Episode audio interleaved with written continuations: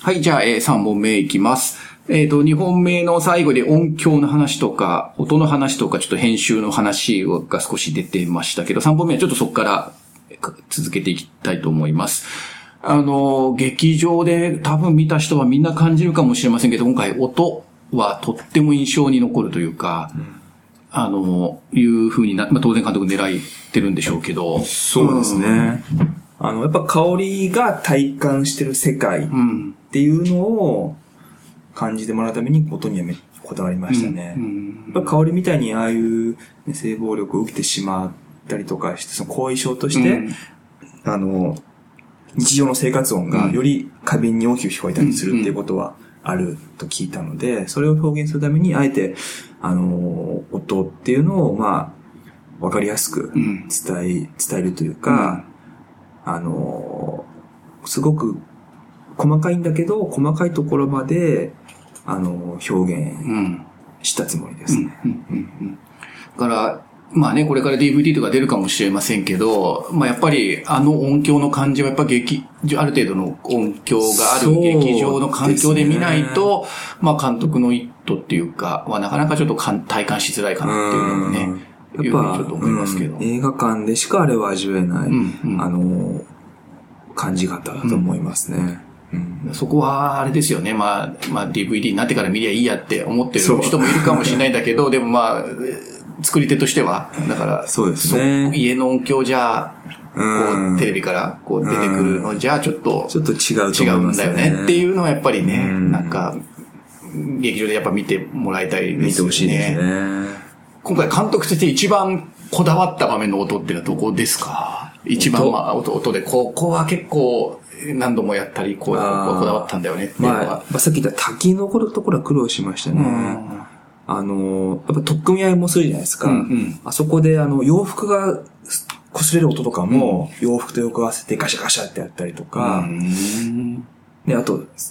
ささっき言ったように砂利をガシャガシャやったりとか、あと、あのーゆうちゃんを、ゆうちゃんたちを呼んで、うんあの、ゆうちゃんのハーハーっていうその声、吐息みたいのも取ったりとかもしたし、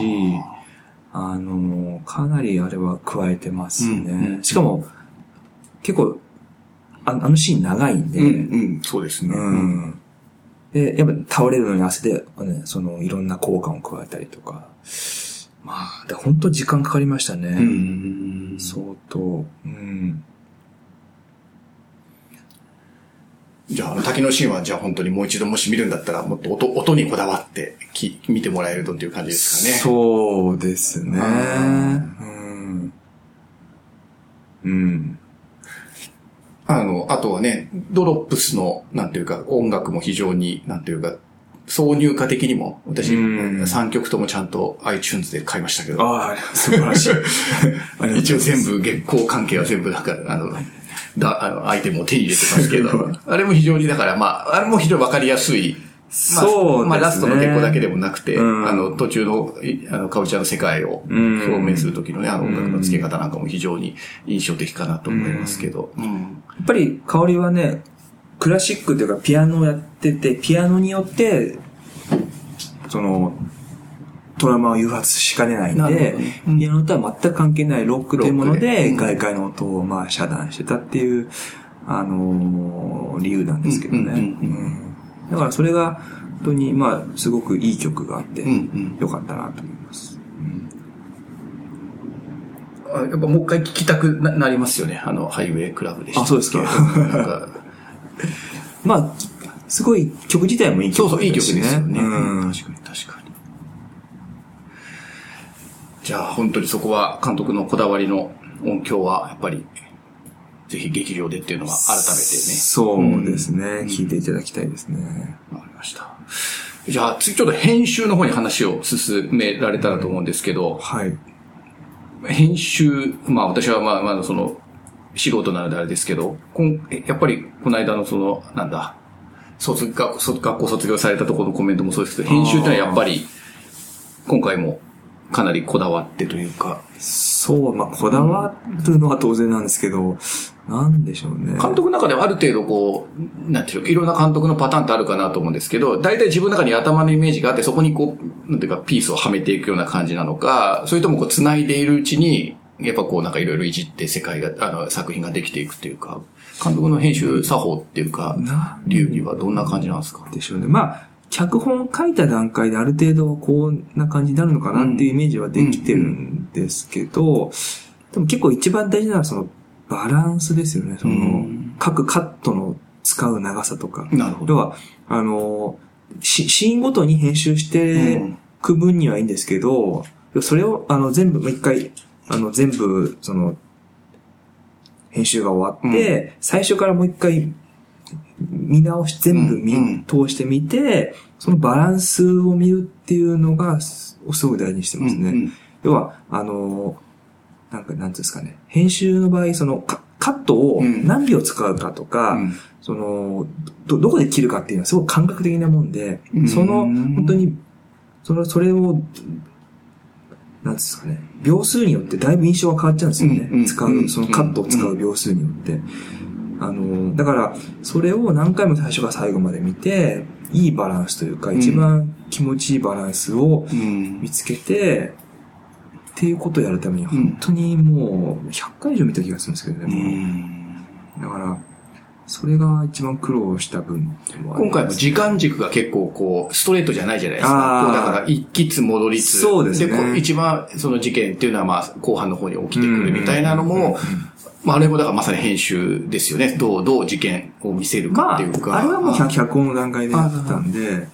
だから、あのやっぱり、なんですかね。もう常に本を書いてる段階で、うんもう編集をしてるんで、うん、うん。だからここの、このシーンをここに持ってくるとか、あの、いあの、いいわゆるその、なんだ、時間軸をずらすとかっていうことも、まあ、常に計算してというか、うんうんあのーまあ、構成の段階で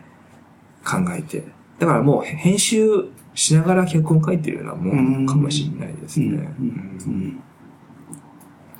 なるほ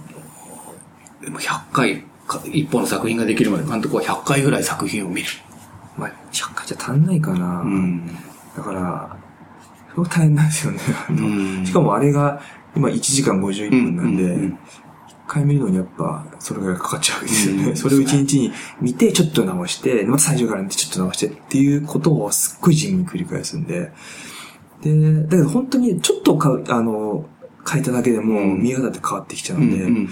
そこをね、だから今のこの現在の形にする前にかなり試行錯誤しました。うん。うん。実はもうちょっとこう長かったのをこうバーッと切切ってって1時間50分にそうですね、実際はもうちょっと長かったですね。うん。うんで、実際、もうちょっと、現状のバージョンから、うん。もうちょっと切って、あの、5分ぐらい切ったバージョンもあったんですけおどー、やっぱ、短くしすぎると、うん。あの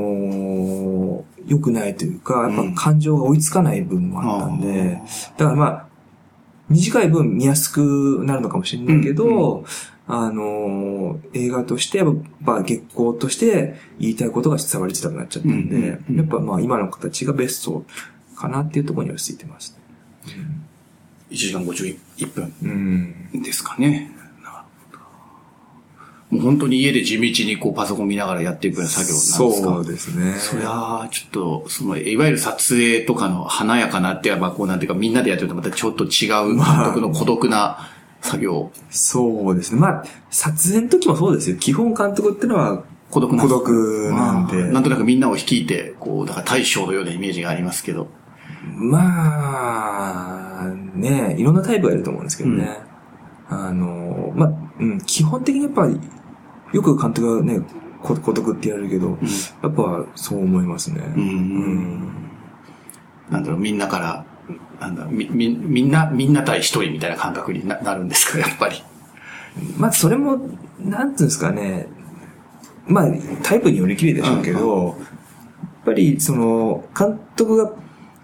ブレちゃダメじゃないですか。うんうんその、やっぱり、画を通すために、ある程度、その、反感を買うこともあるとは思うんで、うんうんうんだから、その後、自然的になあなあな空気でできないですよね。うん。やっぱ、まあ、なあなあな空気で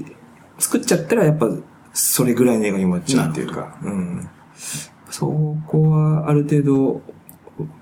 わがままな文を通す時もあるんで。監督はこれが撮りたいっていうか、この、これを、うん、こうしたいここは譲れないんだっていうのはみんなにやっぱりねしなきゃいけないっていうか、うっん。ていう時もやっぱあるんですね。うん。でそれはもうね、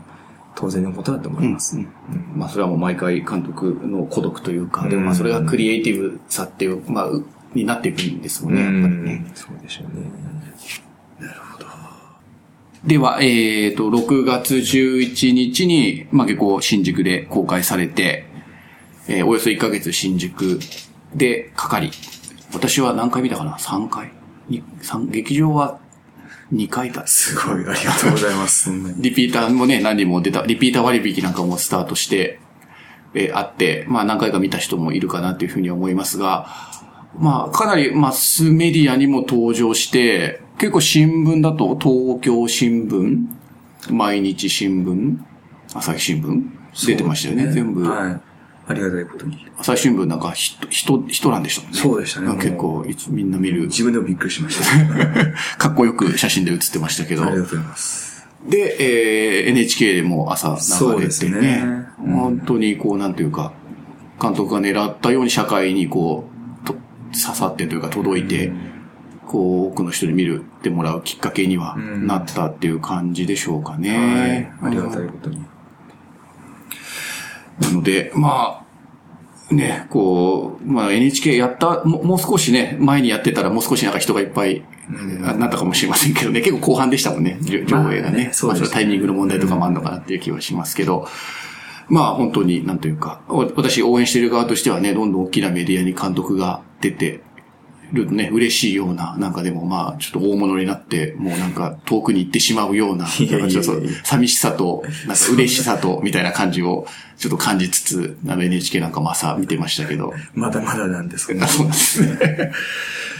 わかりました。じゃあまあ、本当に、えっ、と、ほん今、公開のところまでちょっと一応流れ的に話をさせてもらって、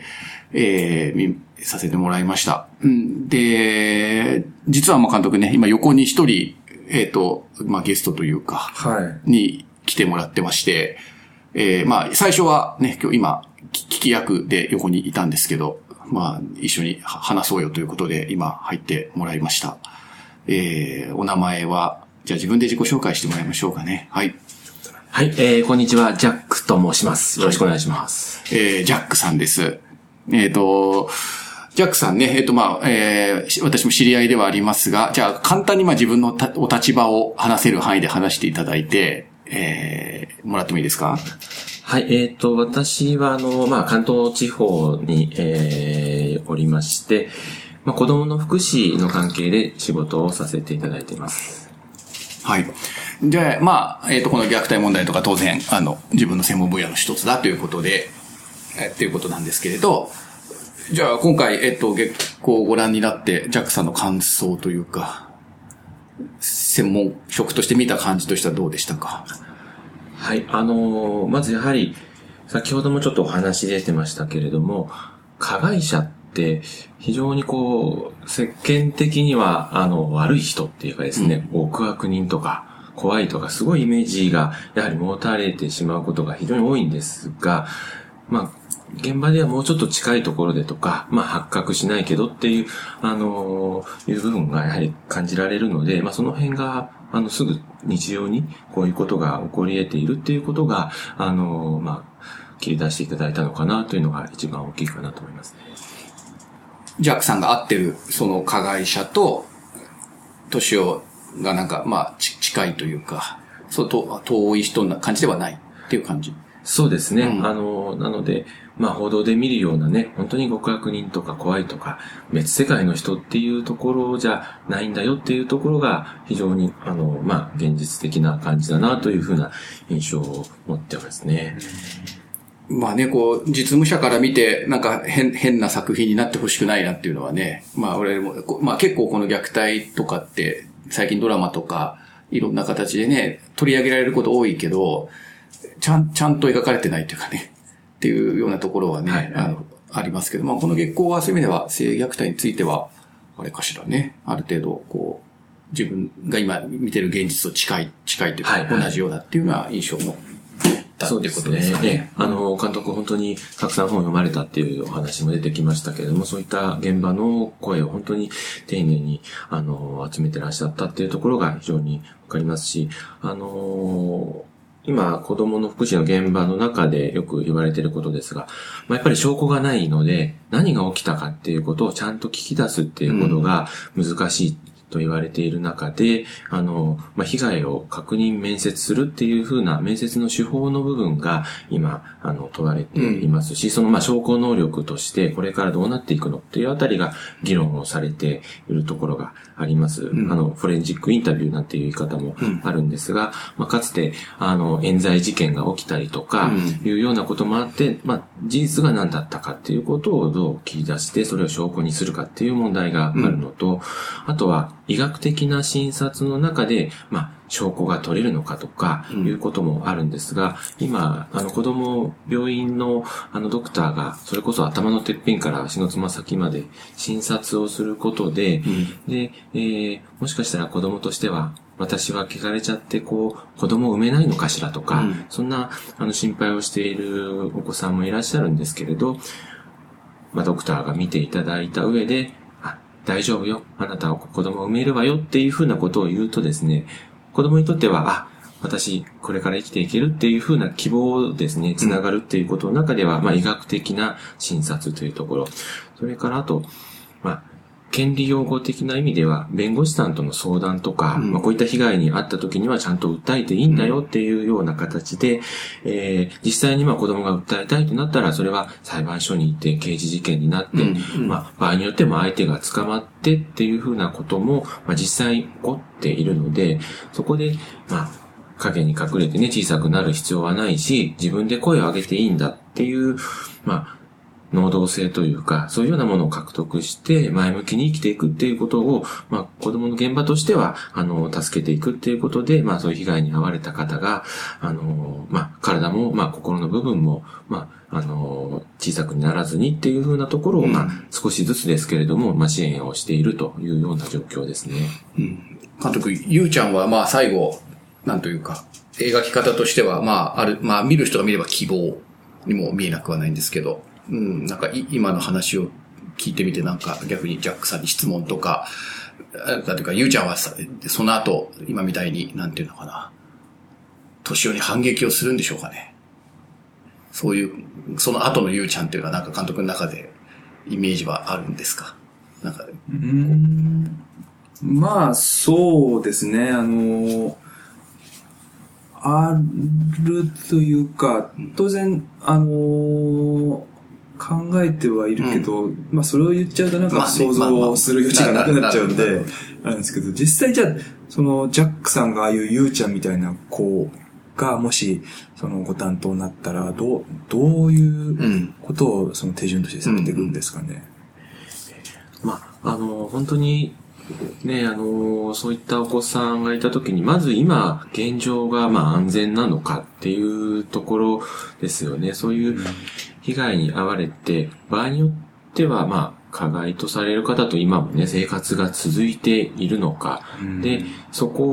を、じゃあ、一旦分離をするとかっていうのが一つ、まあ、セオリーとしてはありますけれども、そのことによる、まあ、影響が、当然、加害者から何か反撃があったりとか、あの子供自身がまあ望む場合、望まない場合とか、いうことも含めて考えると、あの、まずそこの判断。基本的にはまあ分離をしていかないと、子供はその環境の中ではきっと事実を語れないとかいうこともあるので、うん、まあ今は一時保護をするとかいうふうな形の中で、えー、何があったかってことを聞き出していったり、まあそれこそ証拠がそこでつかめるっていうこともあったりするので、うん、いう形でまず子供のまあ安全確保っていうのが一番最初にまあやらなければならないところですが、まあそのことに対する影響はものすごく大きいので、まあ他の兄弟はどうなのかとか、えー、まあ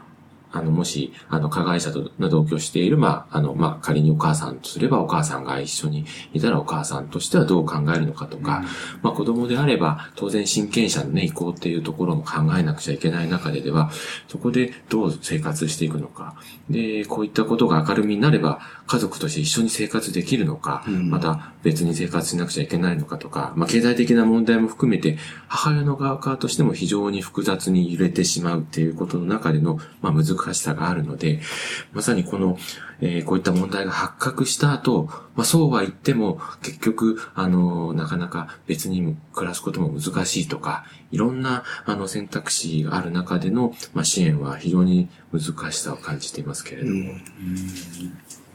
そう、な、映画を見ていて、なんとなくゆうちゃんがそのまま公的な機関に保護されるってイメージは私はあんまりなんかわか、わか、正直わからなかったっていうかね。だからまあなんかしらで感じで、こう、よ、いいこととは思えないけど、まあ年をとこう、まだ生活が続いていって、彼女なりになんか違う生き残り方をしていくのかな、なんていうふうに、まあ私はそういう、ななんとなく。で、まあそのつ強さみたいな。でもそうやって生きていくんだっていう、まあ一人で生きていくんだ。あの、香りが、えっ、と、生き残って生きて、生き残っていこうとするように、いうのをなんか一人で生きていこうという、なんかその強さみたいなのを、まあ私は感じたかな、ゆうちゃんからね。まあ今までは、まあジャックさんが言ったのは、まあ、現場のね、実務上手続きの話だよね。そうですね。なんか、えーすごい、あの、正しいレクチャーをしてもらったね、感じ、感じではあって、あの、あの後ね、優はどうなったんだろうって、まあみんなが多分気にはなるところではあるけれど、まあその、フィクションの世界としては監督は監督で、なんかイメージがあって、みんなそれぞれの中であるでしょうけど、まあ現実はそういうふうに、まあ今のところは行われていて、まあなかなか、なんだろう、難しいというか、えー子供が、その、加害者から離れた後もいろいろ問題っていうのは出てくるよねっていうのが、まあ現場のリアルですよね。やっぱりねそうですねそこは難しさだよね。ええうんまあ、あと仮に、あの、まあ今の法律の中でではそんなに長期に分離っていうことが難しかったりとか、まあ少しお話ししましたけど、やはり母親の方がそれをあまり望まなかったり、交流をまあ持続させようというなんていうことがあれば、やっぱり復活してしまったりなんていうことがないとは言えない中で、まあ、あのまあ、加害の方へのその治療とかフォローとかっていう部分も、